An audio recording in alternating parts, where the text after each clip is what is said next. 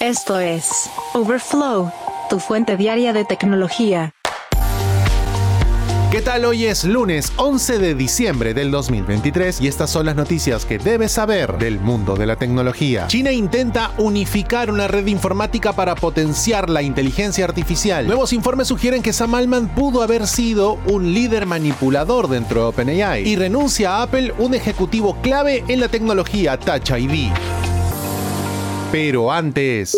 Europa firma un acuerdo histórico sobre regulación de la inteligencia artificial. El pasado viernes Europa alcanzó un acuerdo provisional sobre normas históricas de la Unión Europea que rigen el uso de inteligencia artificial, incluidas las normas de los gobiernos, el uso de la inteligencia artificial en vigilancia biométrica y cómo regular los sistemas tipo ChatGPT. Con este acuerdo político, la Unión Europea avanza hacia convertirse en la primera gran potencia mundial en promulgar leyes que rijan la IA. El acuerdo del pasado fin de semana entre los países de la Unión Europea y los miembros del Parlamento se produjo después de casi 15 horas de negociaciones que siguieron a un debate de casi 24 horas el día anterior. Las dos partes discutirán los detalles en los próximos días, lo que podría cambiar la forma de la legislación final. De acuerdo con Thierry Breton, comisario europeo, Europa se ha posicionado como pionera, comprendiendo la importancia de su papel como emisor de normas globales. Creo que este es un día histórico. El acuerdo requiere que los modelos básicos como ChatGPT y los sistemas de inteligencia artificial de propósito general cumplan con las obligaciones de transparencia antes de salir al mercado. Estos incluyen la elaboración de documentos documentación técnica, cumplimiento de la ley de derechos de autor de la Unión Europea y la difusión de resúmenes detallados sobre el contenido utilizado para la formación. Estos modelos básicos de alto impacto con riesgo sistémico tendrán que realizar evaluaciones de modelos, evaluar y mitigar riesgos sistémicos, realizar pruebas adversas, informar a la Comisión Europea sobre incidentes graves, garantizar la ciberseguridad e informar sobre su eficiencia energética. Estas inteligencias artificiales de propósito general con riesgo sistémico pueden depender de códigos de práctica para cumplir con la nueva reglamentación. Los gobiernos solo pueden usar la vigilancia biométrica en tiempo real en espacios públicos en caso de víctimas de ciertos delitos, prevención de amenazas genuinas, presentes o previsibles, como ataques terroristas y búsqueda de personas sospechosas de delitos muy graves. El acuerdo prohíbe la manipulación cognitiva conductual, la eliminación no selectiva de imágenes faciales del Internet o imágenes de circuito cerrado, la puntuación social y los sistemas de categorización biométrica para inferir creencias políticas, religiosas, filosóficas, orientación sexual y raza. Los consumidores tendrían derecho a presentar quejas y recibir explicaciones significativas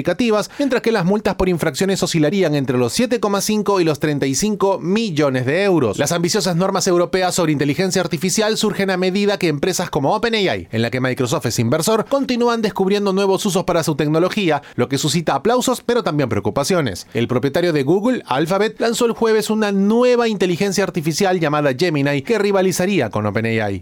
Y ya que hablemos de Gemini, Google se enfrenta al escrutinio por un video de demostración de su nuevo modelo de inteligencia artificial recién lanzado. El pasado miércoles, Google lanzó lo que considera su modelo de IA más grande y capaz, Gemini, y presentó una demostración en video a los medios de comunicación y al público. Este video de 6 minutos incluye conversaciones habladas entre el usuario y un chatbot impulsado por Gemini, y también muestra la capacidad de esta para reconocer imágenes visuales y objetos físicos, así como reconocer las diferencias. Algunas de las capacidades de Gemini eran impresionantes como la de expresar en voz alta una descripción de los dibujos de un pato y la de describir un dibujo de un pato versus un pato de goma, entre otros ejemplos. La descripción de la empresa en YouTube incluye una breve línea que dice, para los fines de esta demostración, la latencia se ha reducido y los resultados de Gemini se han acortado por motivos de brevedad. Sin embargo, no incluye este descargo de responsabilidad en el video en sí. Tras el lanzamiento, la empresa confirmó más tarde a Bloomberg que la demostración no se realizó en tiempo real, sino que se utilizaron imágenes fijas y mensajes de texto a los que Gemini respondió. El autor señaló que eso era bastante diferente de lo que parecía sugerir Google, que una persona podría tener una conversación de voz fluida con Gemini mientras ésta observaba y respondía en tiempo real al mundo que la rodea. En comunicado la compañía menciona, el video es una descripción ilustrativa de las posibilidades de interactuar con Gemini basado en indicaciones multimodales reales y resultados de pruebas. Esperemos ver lo que la gente crea cuando se abre el acceso a Gemini Pro el próximo 13 de diciembre. Aunque las demostraciones suelen ser editadas, los hallazgos posteriores de Gemini provocan un déjà vu para el gigante de las búsquedas. Google enfrentó críticas del público y de Wall Street a principios de año, por lo que sus propios empleados llamaron una demostración apresurada y fallida de sus chatbots de inteligencia artificial, que ocurrieron la misma semana en la que Microsoft planeaba mostrar la integración de Bing con ChatGPT. A principios de este mes, The Information informó que Google descartó planes de una serie de eventos en persona para lanzar Gemini y finalmente se decidió por un lanzamiento virtual.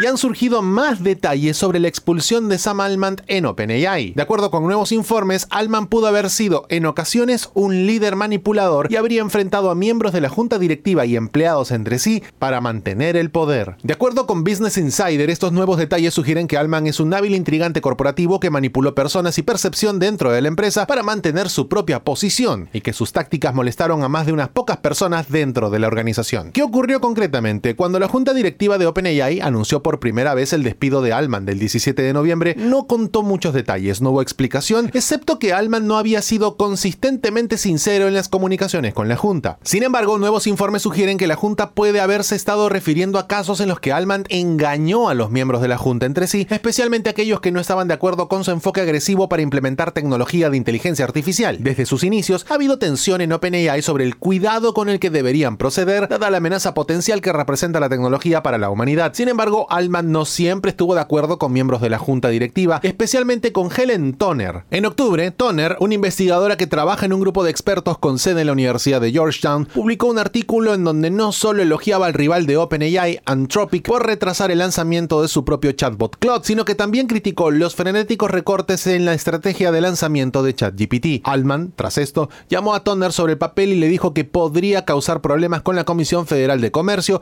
que ya estaba investigando a OpenAI.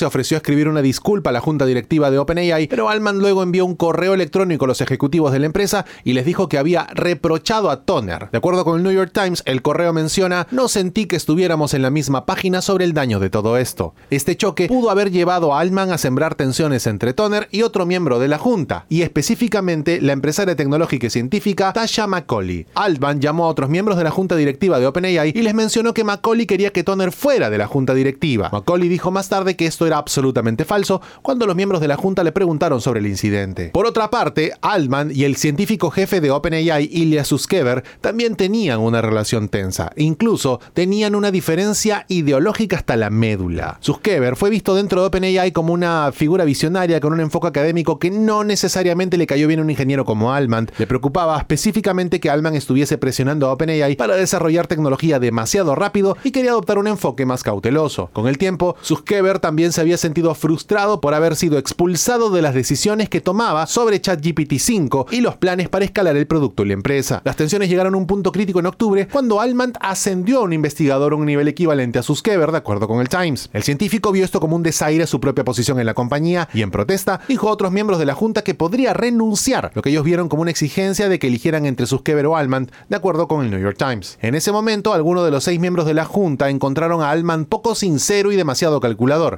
De ellos tenían experiencia en organizaciones sin fines de lucro en el mundo académico y el enfoque ejecutivo tecnológico de moverse rápido y romper cosas de Sam Altman necesariamente no les cayó bien. De acuerdo con informaciones, algunos mencionaron que sintieron que Sam había mentido a la junta. Temían tanto las tácticas de Altman que cuando comenzaron a hablar de destituirlo, tenían la intención de asegurarse de que fuese una sorpresa. En una reunión con el personal de OpenAI dos noches después de que Altman fuera derrocado, Suskever mencionó que había recibido una explicación de la junta sobre el despido de Altman. Esta mencionaba que el CEO había dado a dos miembros de la junta dos opiniones diferentes sobre un miembro dentro de la organización. La otra explicación que recibió Suskever fue que Altman supuestamente había dado el mismo proyecto a dos personas distintas. Más allá de esto, Altman no ha abordado públicamente las acusaciones de que era difícil trabajar con él, pero en una entrevista con Trevor Noah la semana pasada admitió que era necesario que hubiera más voces en la junta preocupadas por la seguridad de la IA. Mencionó, estoy emocionado de tener una segunda oportunidad de hacer todas esas cosas bien claramente nos equivocamos antes.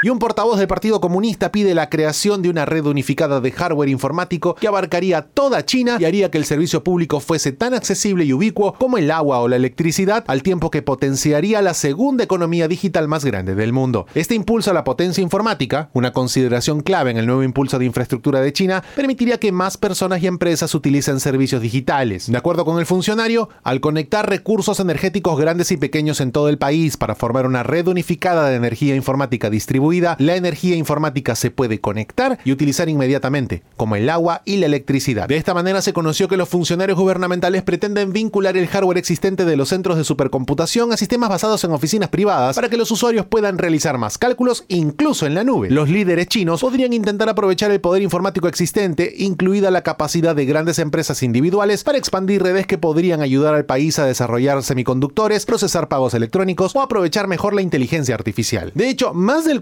41% de la producción económica de China proviene de la economía digital. Ese término generalmente abarca el comercio electrónico, el trabajo remoto, viajes compartidos, criptomonedas y el uso de la IA. La economía digital en ese país también se ha convertido en la segunda más grande del mundo detrás de Estados Unidos. Sin embargo, solo alrededor de tres cuartas partes de la población de China está en línea, de acuerdo con cifras oficiales publicadas el año pasado por el Centro de Información de la Red de Internet de China. Otros todavía carecen de acceso a computadoras o incluso software, reveses que son típicos entre los trabajadores migrantes y los ciudadanos rurales. China espera que su poder computacional colectivo aumente un 52% para 2025. El poder computacional del país alcanzó los 197 exaflops a fines de junio, en comparación con los 180 del año pasado. Para 2025, este número debería llegar a 300 según un nuevo plan de acción para el desarrollo de infraestructura de potencia informática que fue publicado conjuntamente por seis ministerios en octubre. Ahora, ¿qué es un flop? Básicamente una operación de coma flotante por segundo, una medida del rendimiento de una computadora, especialmente en cálculos científicos que requieren un gran uso de operaciones de coma flotante, una forma de notación científica usada en las computadoras con las cuales se pueden representar números reales extremadamente grandes y pequeños de una manera muy eficiente y compacta y con la que se pueden realizar operaciones aritméticas. Cuando hablamos de exaflops, hablamos de una medida superior al kiloflop, mega, giga, tera y petaflop, y que establece un trillón de operaciones por segundo. En este caso concreto, China tiene 197 trillones de operaciones por segundo. Y de acuerdo con un informe de Bloomberg, Steve Hotelin, uno de los altos ejecutivos de Apple detrás de tecnologías innovadoras del iPhone, iPad y los Apple Vision Pro, estaría retirándose de Apple, una medida que aún no se ha anunciado públicamente. Su nombre figura en cientos de patentes de la compañía y se le considera una fuerza impulsora detrás de muchas innovaciones de Apple. Hotelin dependía del vicepresidente senior de tecnologías de hardware, Johnny Sorugi, y supervisó la ingeniería de cámaras, además de haber sido vital en el desarrollo de tecnología de realidad aumentada, retroalimentación áptica y la misma Promotion. Ha estado involucrado en el desarrollo de muchas tecnologías, incluyendo el propio Apple Vision Pro. De acuerdo con una fuente que trabajó con Hotelin, el ejecutivo era el mayor impulsor de la innovación en los productos de Apple fuera del equipo de chips. Las responsabilidades de Hotelin se dividen entre varios de los subordinados directos de Sorugi, incluyendo Alan Gilchrist y Wei Chen. Tras la pausa, astronautas a bordo de la Estación Espacial Internacional encontraron un tomate perdido por ocho meses. Overflow, tu fuente diaria de tecnología. Hace poco celebrábamos los 25 años de operaciones de la Estación Espacial Internacional y en un delicioso misterio de objetos perdidos, los astronautas a bordo finalmente localizaron un tomate que estuvo perdido en algún lugar de la estación durante 8 meses.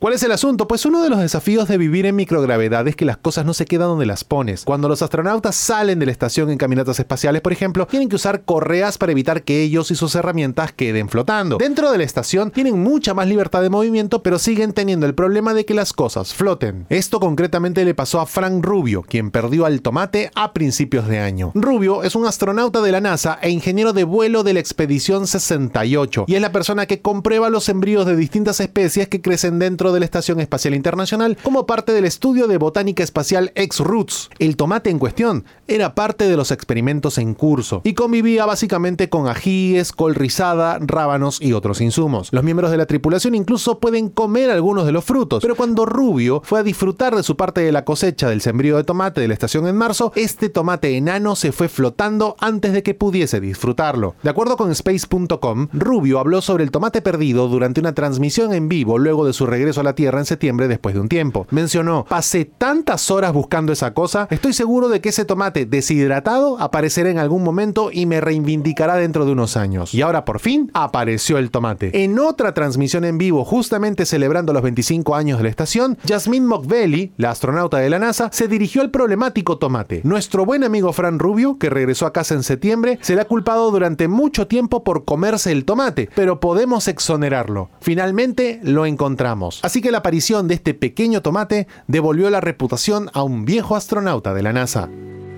Geek Story. Un día como hoy, en la historia tech. Y un día como hoy, 11 de diciembre pero del año 2008, se lanzó la primera versión estable de Google Chrome. Google Chrome es un navegador web de código cerrado desarrollado por Google aunque derivado de proyectos de código abierto. Está disponible gratuitamente y cuenta con más de 3.400 millones de usuarios. Y dependiendo de la fuente de medición global, se le considera el navegador más usado de la web, logrando la popularidad mundial en la primera posición con el 77,3% de usuarios a nivel global. El software pasó por varios estadios Primero llegó el 2 de septiembre del 2008 como una versión beta y tras lanzarse en versión estable para Windows, macOS, Linux, Android y iOS, comenzó a pasar por cuatro canales distintos: Stable, Beta, Dev y el regular. El 22 de julio del 2010, Google anunció un nuevo sistema de lanzamientos más frecuente para ofrecer a los usuarios características nuevas cuanto antes con la meta de entregar versiones estables cada seis semanas. En febrero del 2012, Google lanzó Chrome para Android Beta, cuya versión está disponible desde Android 4.0 tanto en teléfonos como en tablets. Pese a haber sido recibido con buena crítica por parte de los usuarios, a Google Chrome se les indica por ser un gran dragón de RAM, si queremos decirlo de manera elegante. Geek Story. Un día como hoy, en la historia tech.